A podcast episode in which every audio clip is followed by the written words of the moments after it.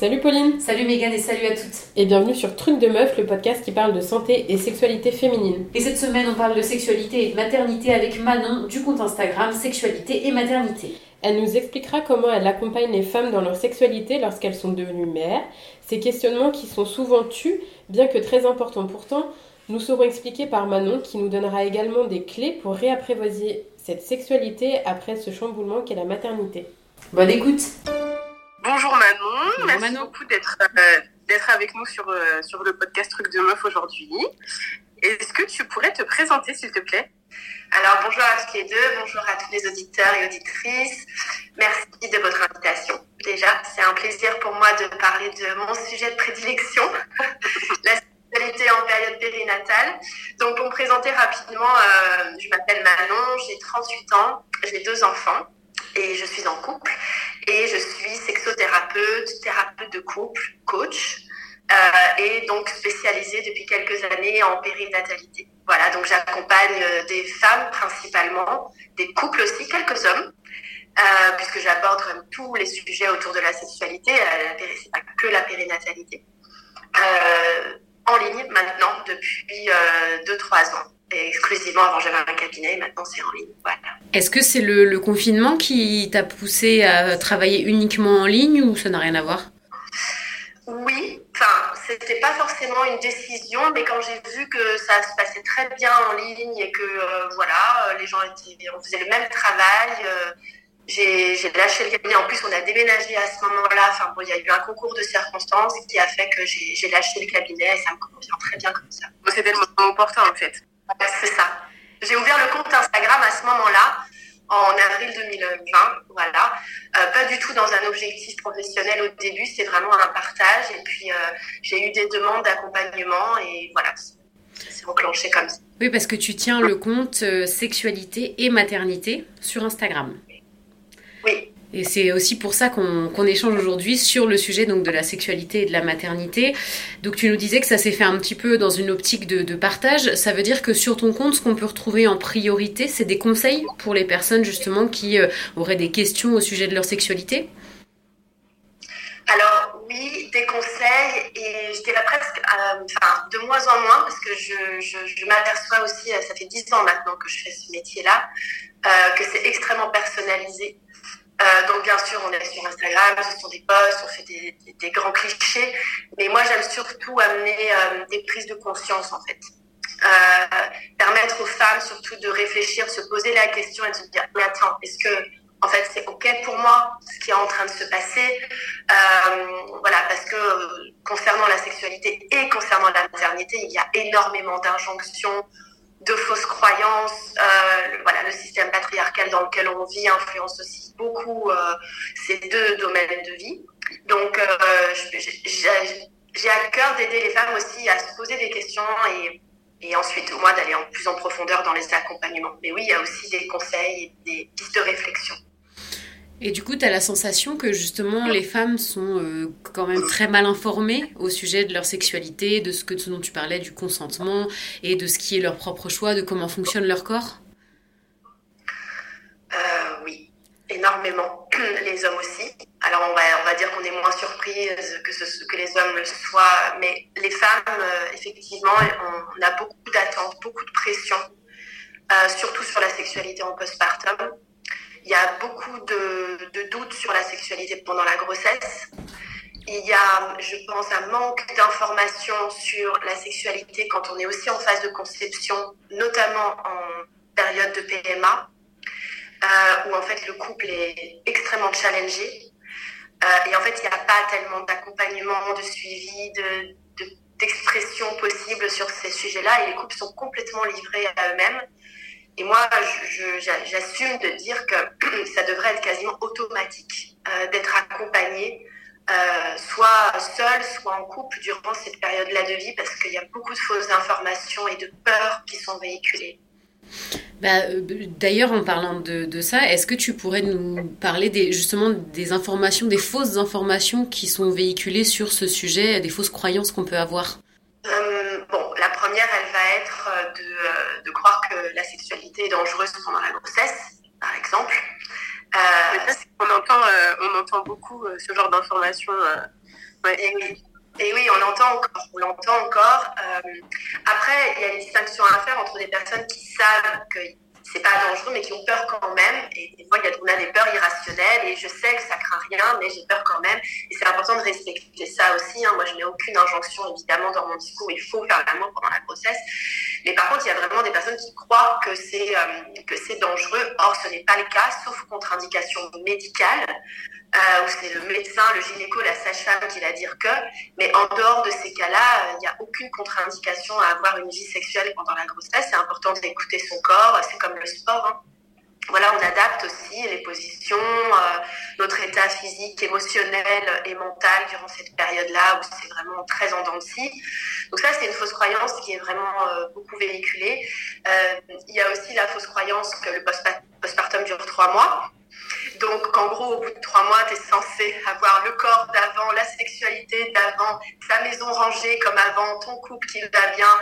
Euh, tu bosses à nouveau, évidemment, comme si tu n'avais pas eu d'enfant. Donc, euh, ça aussi. Alors, c'est pas du tout le cas. Alors, c'est pas du tout le cas. Le postpartum dure entre deux et trois ans selon les femmes. Euh, donc, c'est quand même pas du tout le même timing.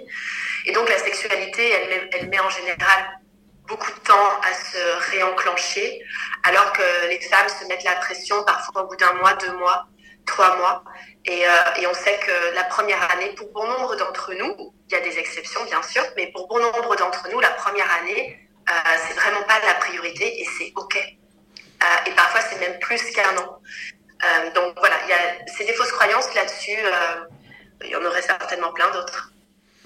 C'est intéressant ce que tu dis parce que c'est vrai que euh, on est souvent accompagné euh, d'un point de vue juste purement médical. Moi, j'ai un petit garçon, donc je suis passée aussi par là et avec cette question de quand est-ce qu'on peut reprendre des rapports sexuels après avoir accouché.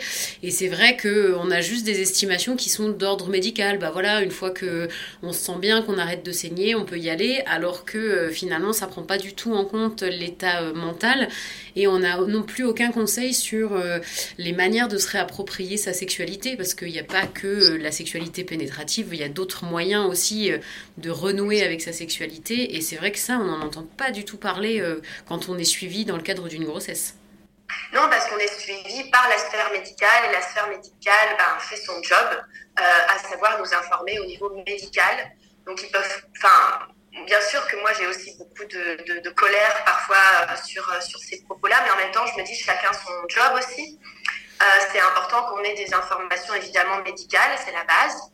Euh, et après, effectivement, soit de, soi-même, on arrive à s'écouter et à se faire confiance, à avoir une bonne communication dans le couple, et on n'a pas besoin forcément d'être euh, d'être conseillé, soutenu, accompagné sur ces sujets-là. Soit ce n'est pas le cas, on doute, on a des peurs, oui, le médecin m'a dit que au bout de six semaines, je pouvais reprendre euh, une sexualité pénétrative parce que les loquis sont terminés. Mais moi, je le sens pas. Est-ce que c'est normal, pas normal? Euh, Est-ce que je dois me forcer un peu parce que sinon, ça va jamais revenir? Et puis mon partenaire, euh, il commence à trouver un peu le temps long. voilà. Et, tous ces tous ces questionnements-là, en fait, j'entends que c'est très difficile d'oser aller en parler à quelqu'un d'extérieur. et en même temps, c'est important parce que beaucoup de femmes se forcent, beaucoup de femmes ne s'écoutent pas, euh, beaucoup de femmes ont peur d'être euh, euh, quittées, trompées, jugées, critiquées parce qu'elles mettent du temps à être de nouveau disponibles sexuellement. Et moi, mon travail, il est aussi là, en fait, d'amener cette dimension émotionnelle énergétique, mentale, cognitive à cette reprise de la sexualité en postpartum ou même pendant la grossesse d'ailleurs. Parce qu'effectivement, euh, tu l'as dit Pauline, du coup, euh, la sexualité, elle n'est pas que pénétrative. Donc quand, en général on nous parle de la sexualité, on nous parle de la pénétration. Vous pouvez reprendre la pénétration quand vous ne saignez plus, etc., Mais on peut, il y a des femmes qui euh, plutôt ont envie de moments sexuels non pénétratifs. Et c'est OK, en fait, elles peuvent très bien le faire. Il y en a même qui ont envie plutôt de pénétration et c'est OK aussi. Il y en a, elles mettent beaucoup plus de temps. Et c'est important de pouvoir se départir de ces injonctions, de cette pression, de ces peurs. C'est pas forcément chose facile à faire. On se compare beaucoup aussi. Oui, c'est vrai. Et puis surtout, il y a la pression extérieure, parfois du partenaire pour, euh, pour certaines, et puis la pression qu'on se met, euh, comme tu disais, on attend euh, d'une femme qui vient d'avoir un bébé que sa maison soit propre, qu'elle ait repris le travail, qu'elle soit en forme, comme si rien ne s'était passé, quoi. Ah oui, et c'est dramatique parce que, en tout cas, de mon point de vue, et ça n'engage que moi ce que je vais dire, on régresse. on régresse.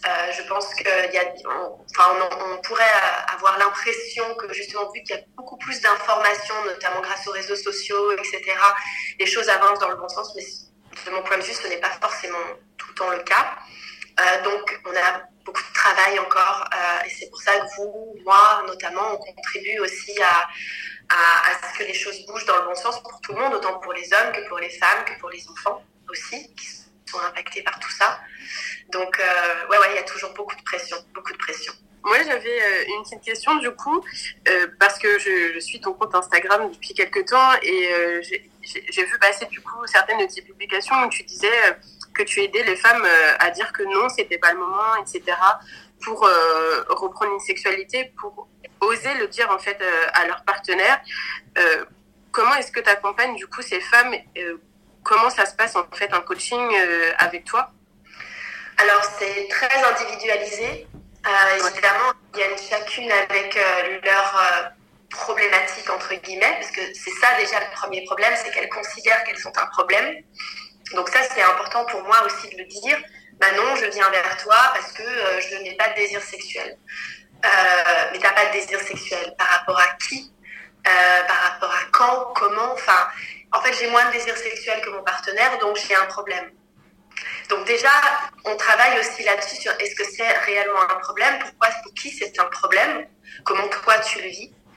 Donc ça, c'est extrêmement important parce qu'elles ont complètement intégré que c'était de leur faute. Euh, la notion de culpabilité, elle est centrale dans mes accompagnements, euh, autant sur leur relation avec leurs enfants, euh, autant sur leur vie sexuelle absente ou pas assez fréquente en général pour le partenaire. Je fais une petite parenthèse, c'est une généralité que je dis parce que je, reçois aussi des couples dont c'est l'inverse, il faudra le dire aussi, il y a quand même des hommes, peut-être ils sont moins nombreux peut-être, qui ont aussi une baisse de désir sexuel après la naissance d'un enfant, devenir papa, c'est anodin non plus tout le monde.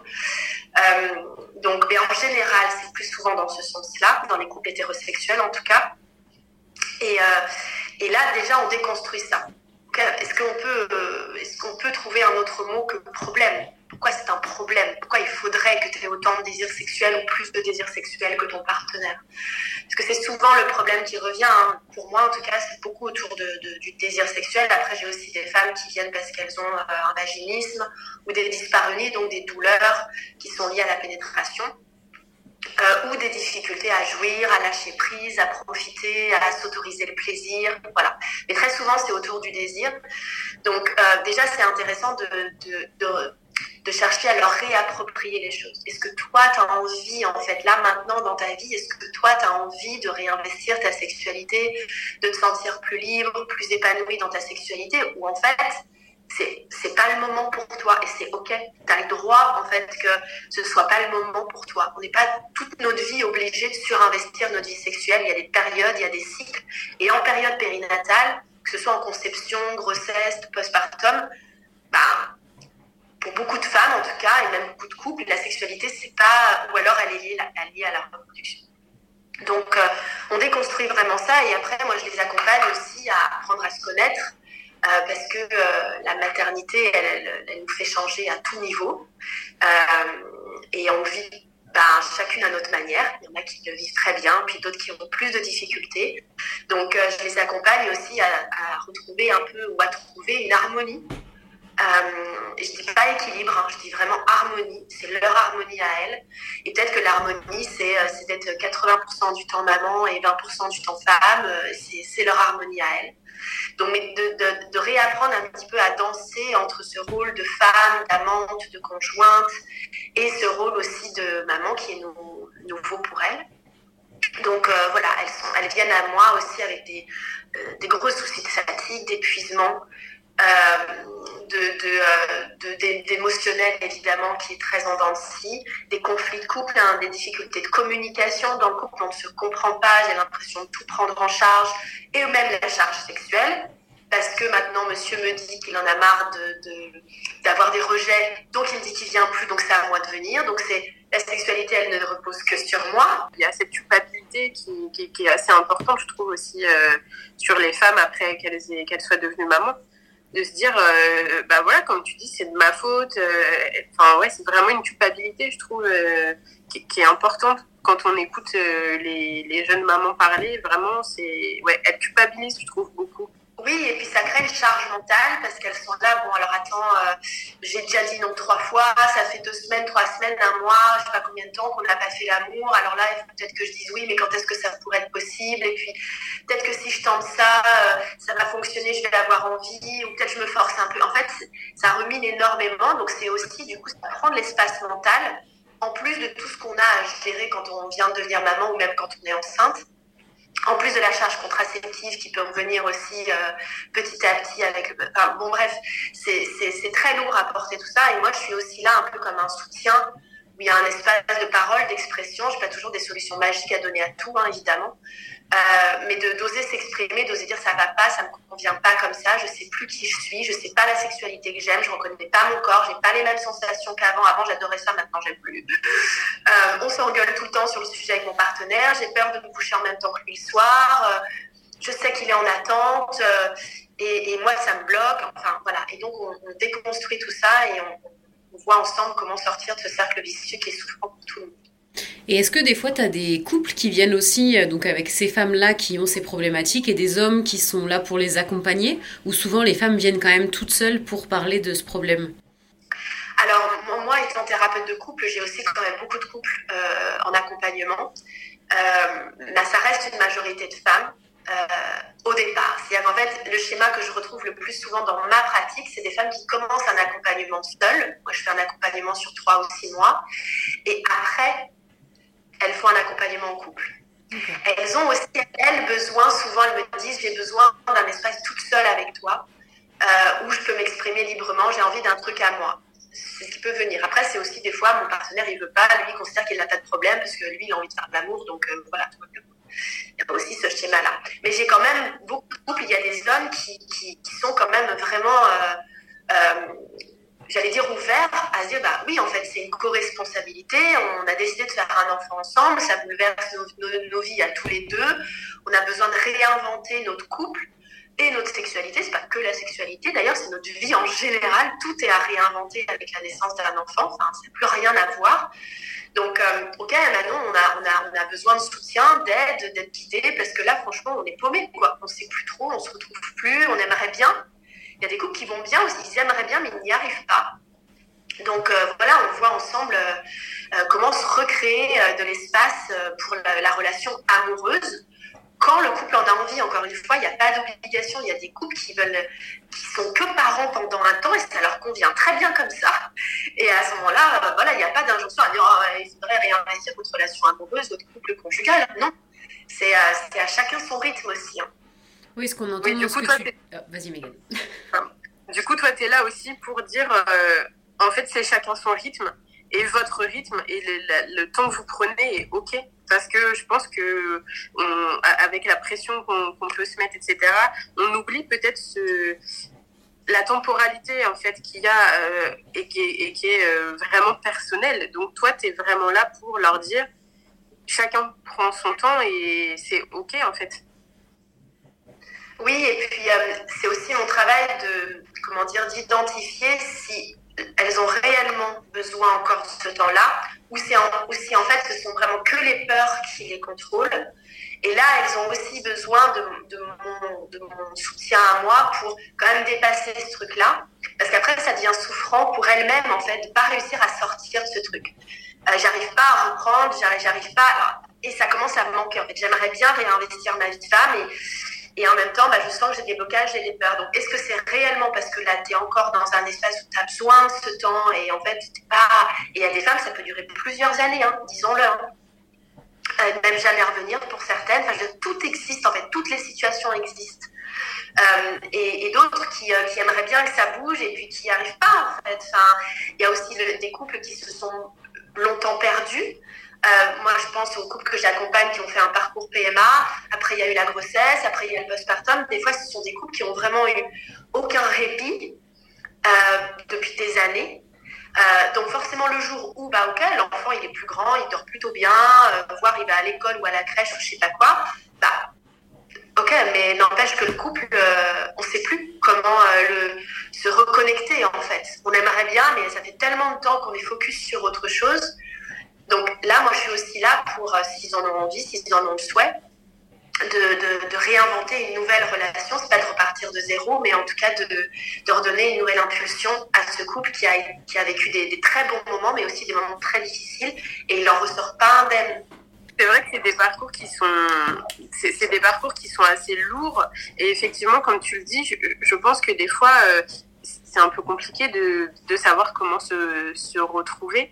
Et, euh, et, du coup, euh, moi vraiment, euh, il y a quelque chose que je veux dire, c'est merci, merci de pouvoir proposer ces, ces, espaces pour que les femmes et même les couples puissent venir déposer ce qu'ils ont à déposer et venir poser leurs questions et recevoir un soutien, une, une, écoute et une aide aussi pour pouvoir reprendre tout ça parce que je, pense que des fois, ça doit être extrêmement compliqué. Moi, je suis pas encore maman, mais, mais le fait de savoir que quand ça sera le cas, il y a des personnes qui, sont là pour pouvoir euh, euh, m'écouter et euh, m'accompagner euh, euh, à travers tout ça. Je trouve que c'est hyper important et comme tu le disais au début, euh, c'est dommage que, que, que, cet accompagnement soit pas proposé en fait à toutes les à toutes les, les, les femmes et les enfin et les mamans et les futures mamans même bah, au même titre que qu'un accompagnement médical finalement.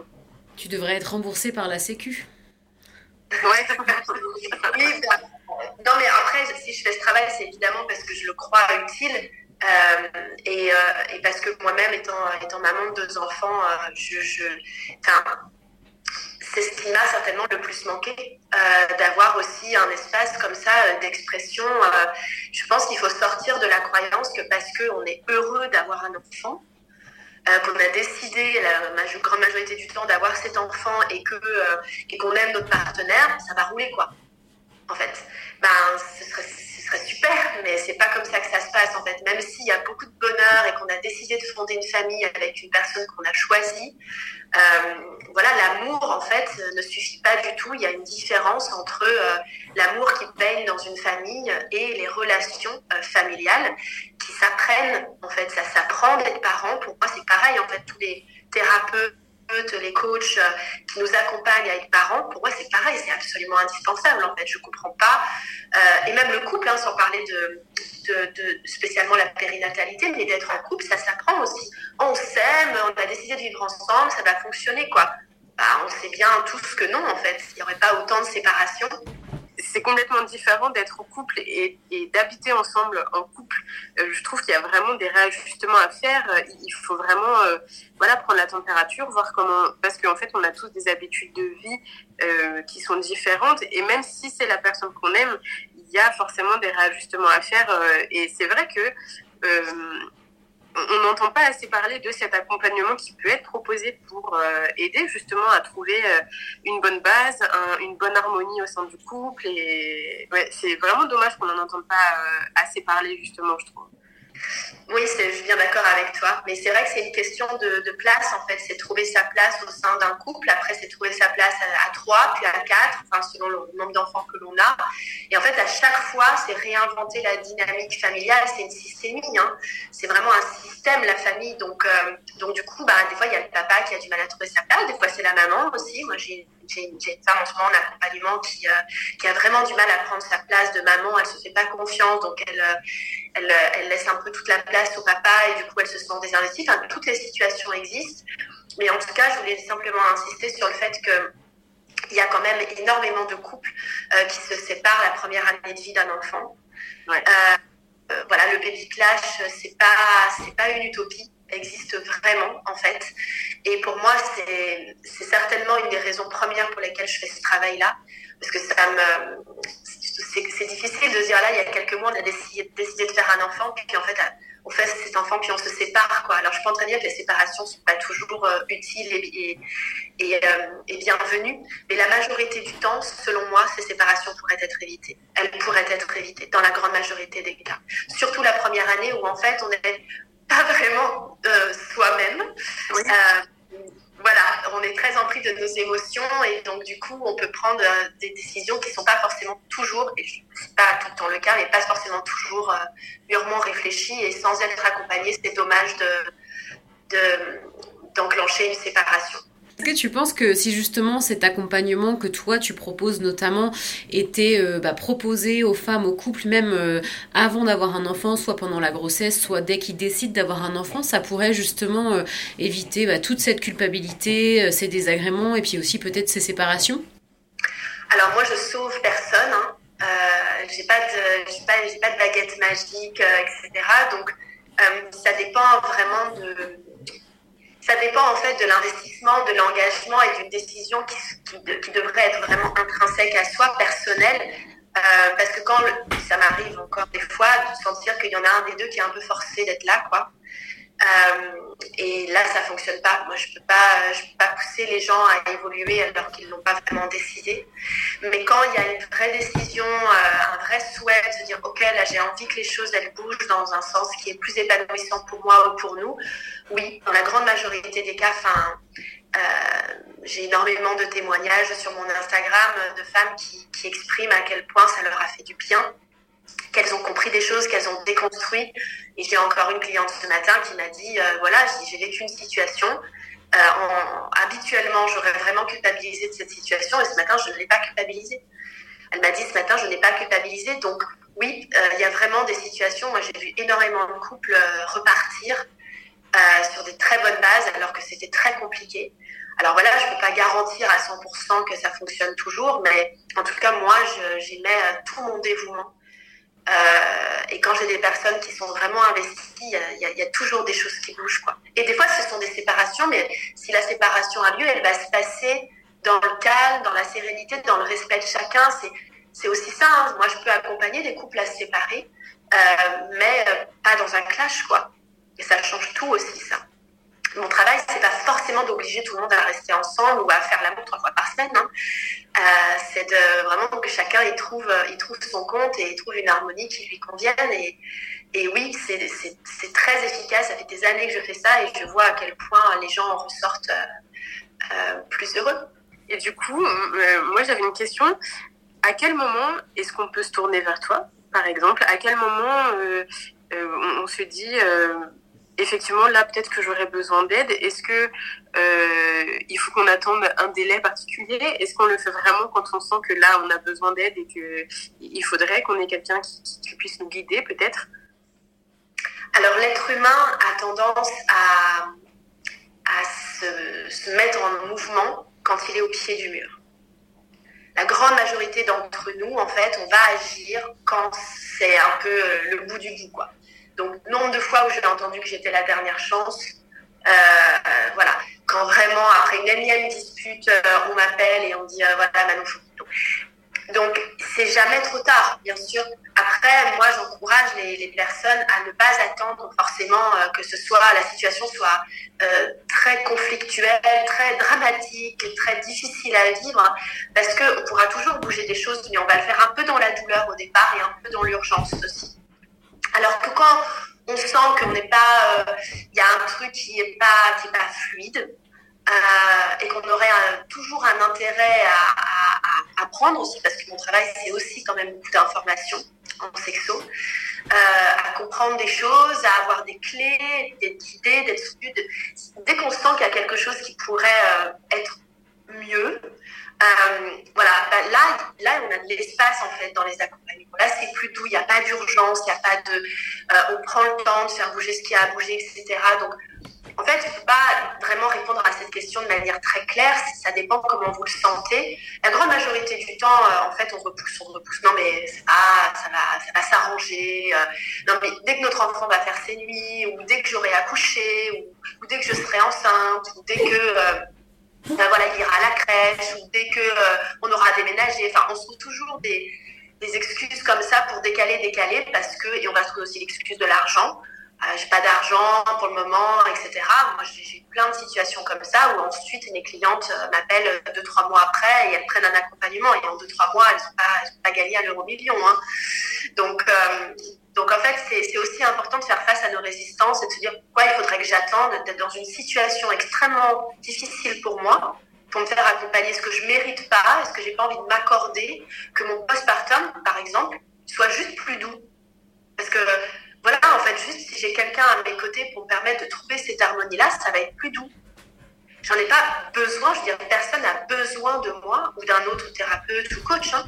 On peut tout le faire seul.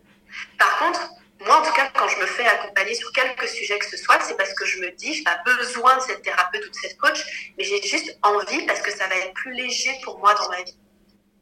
Et ça, dans cette période périnatale, encore une fois, conception, grossesse, postpartum, mais enfin, je ne sais pas, je trouve que c'est la période dans la vie euh, où on a, juste tout intérêt à faciliter les choses, à rendre cette période-là plus légère, plus douce, plus bienveillante envers soi et les femmes sont souvent très dures envers elles-mêmes.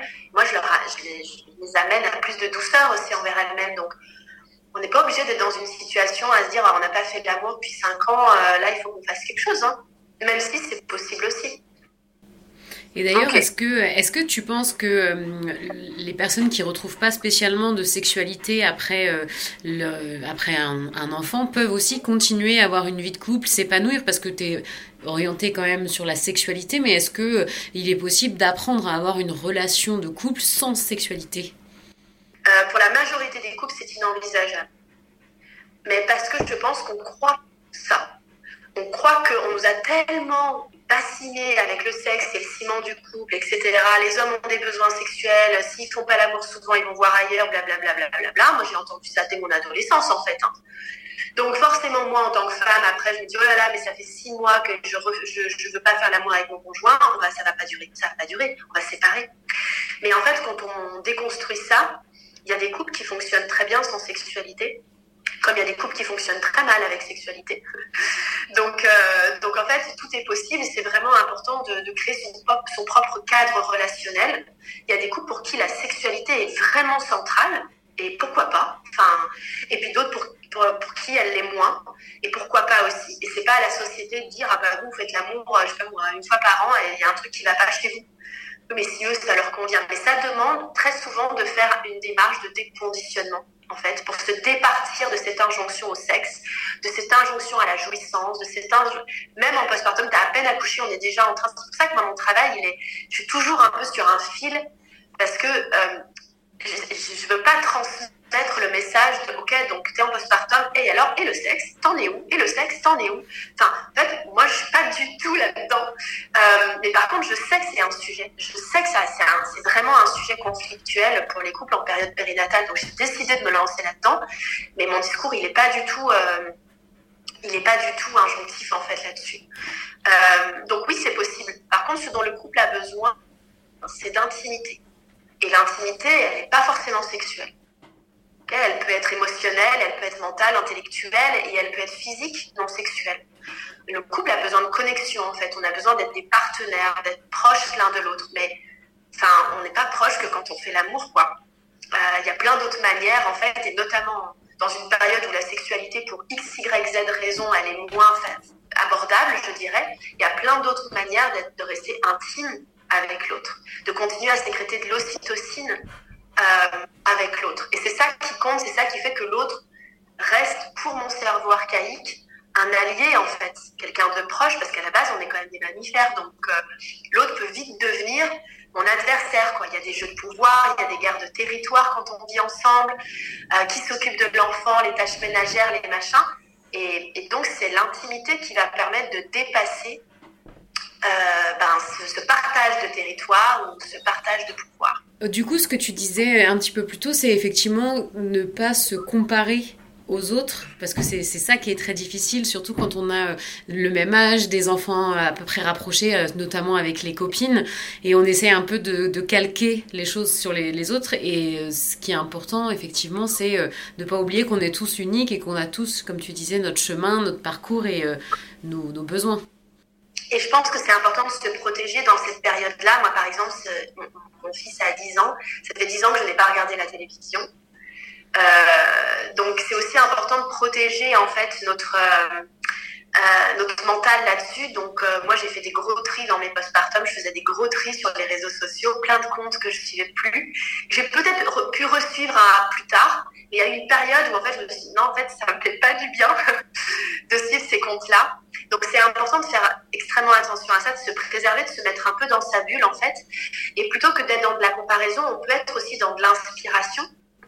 parce que l'idée, c'est pas non plus de s'enfermer complètement, mais d'être dans une, oui, dans une démarche de, s'inspirer, parce que ce qu'il faut quand même, de mon point de vue, sortir aussi de la croyance que forcément, la sexualité est compliquée en période périnatale.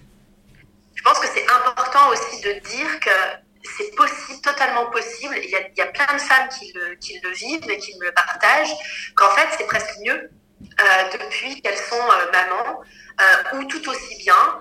Euh, et en fait, montrer aussi aux femmes que c'est possible. Parce que si on est constamment en train de mettre en avant que les problèmes, que c'est la merde, en fait.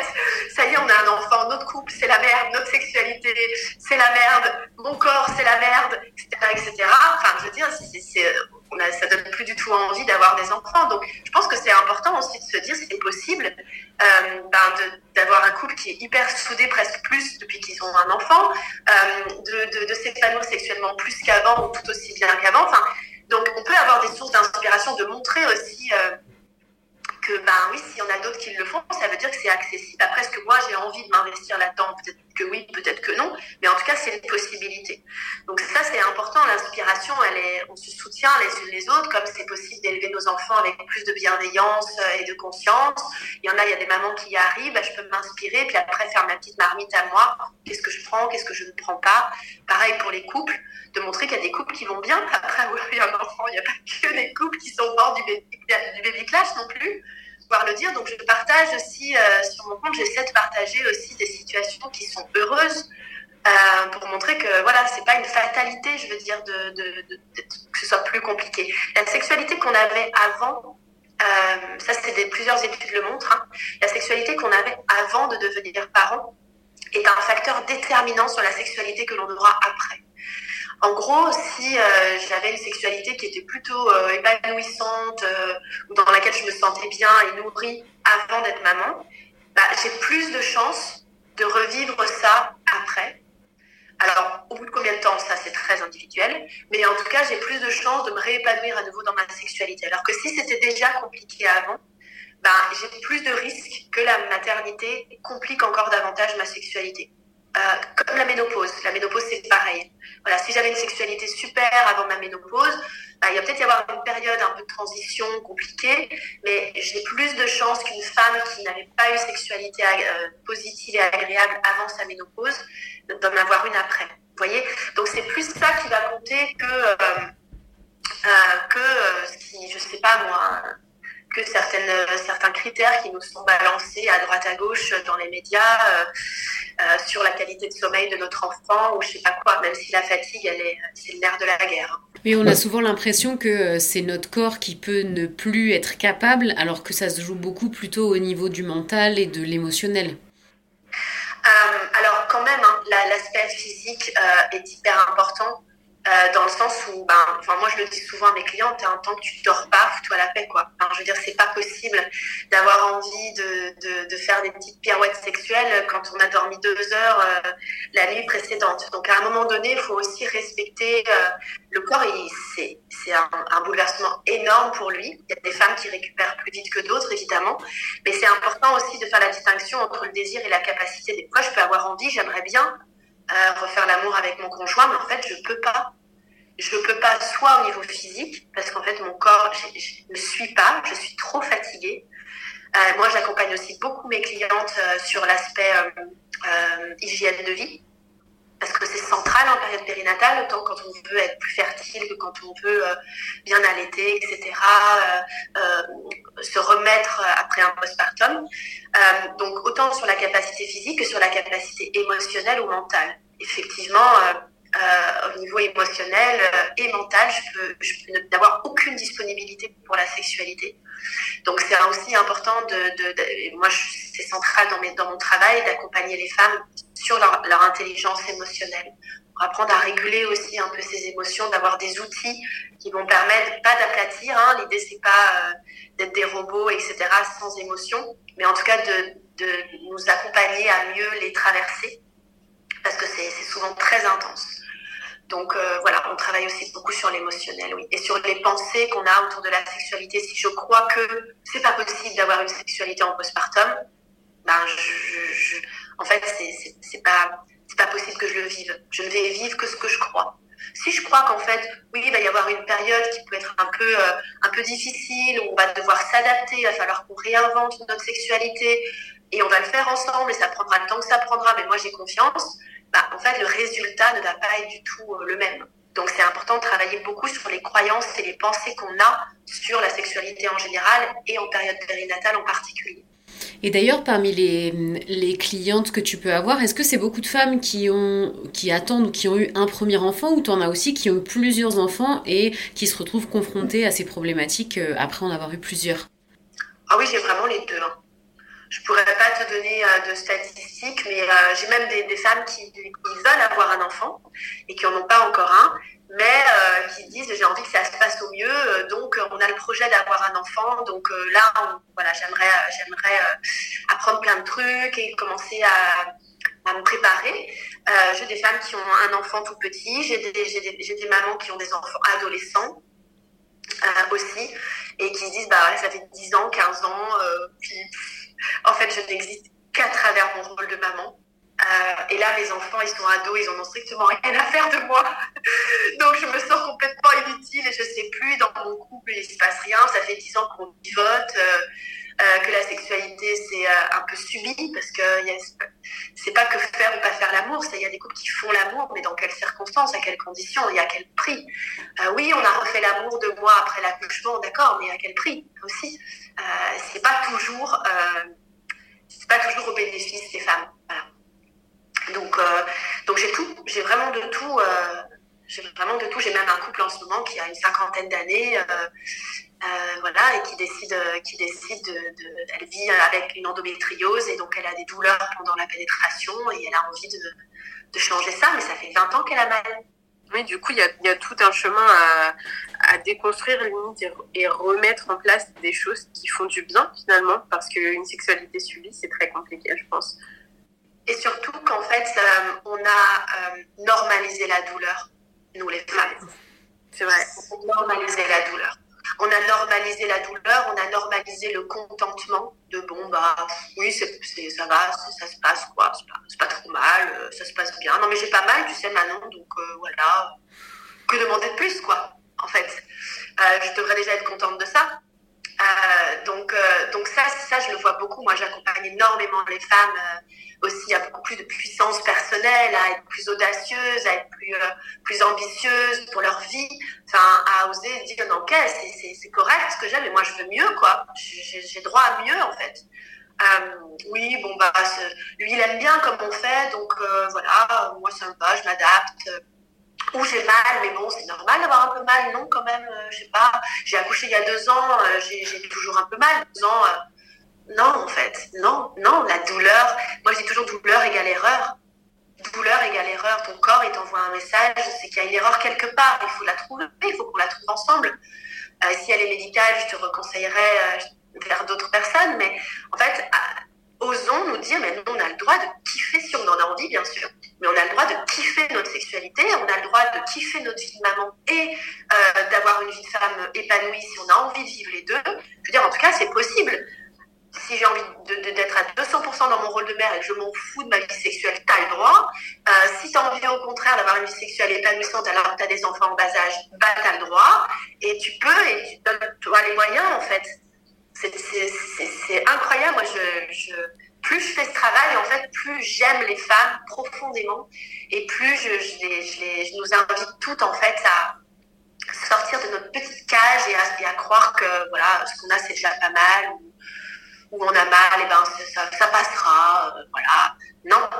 C'est normal. Euh.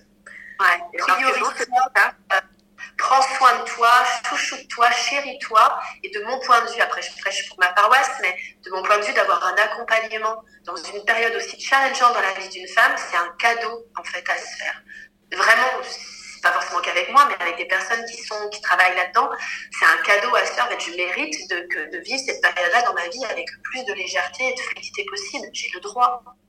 Ça rejoint des, discours qu'on a entendus d'autres personnes, euh, notamment des, des doulas, qui nous ont expliqué qu'effectivement, euh, en fait, accompagner les femmes, c'est même plus important que d'offrir euh, des vêtements pour le bébé ou des choses comme ça. En fait, qu'on devrait commencer déjà par ça. Bah déjà parce que si nous on va bien, notre famille se portera bien pour commencer. Et en plus, comme tu le disais, la sexualité, c'est toute la vie et il y a des chamboulements et il faut les appréhender plutôt que d'en avoir peur, quoi. Oui, je pense qu'en fait, on minimise quand même l'impact de la sexualité sur notre bien-être en général. Je ne vais pas dire que c'est the facteur, évidemment, mais ça, joue quand même beaucoup.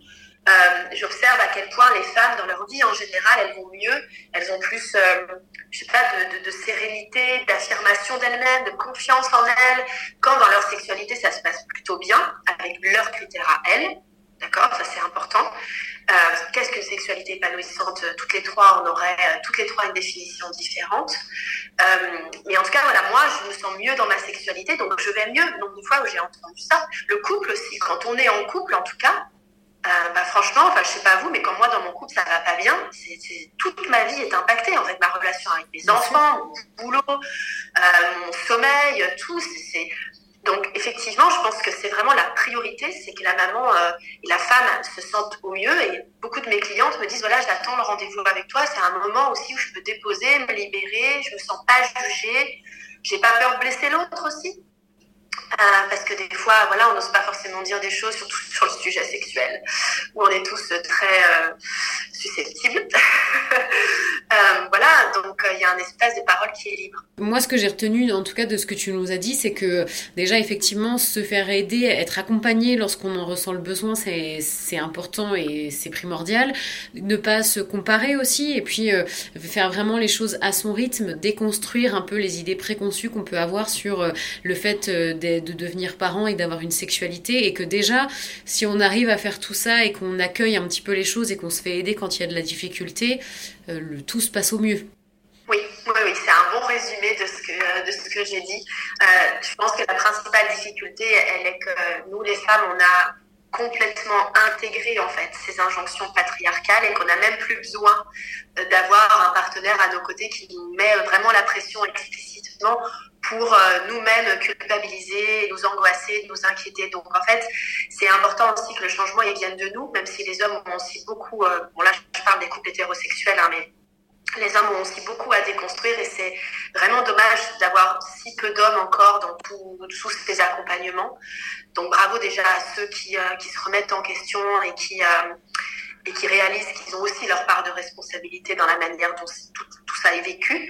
Euh, mais c'est vraiment aussi à nous, à un moment donné, de dire stop, là je tape le point sur la table et moi je décide que je décide que je veux vivre ma grossesse, mon postpartum de cette manière-là, faire mes choix maternels qui me sont propres, m'écouter, respecter mon corps, euh, euh, dépasser euh, mes peurs et y aller à mon rythme en fait, que ça plaise ou non en fait. Je, me choisis, je me choisis d'abord. Pour moi, c'est vraiment important et je sais que c'est des mots, c'est pas forcément facile à faire parce que dans certains couples, ben, on a des partenaires face à nous qui nous aident pas du tout à faire ça.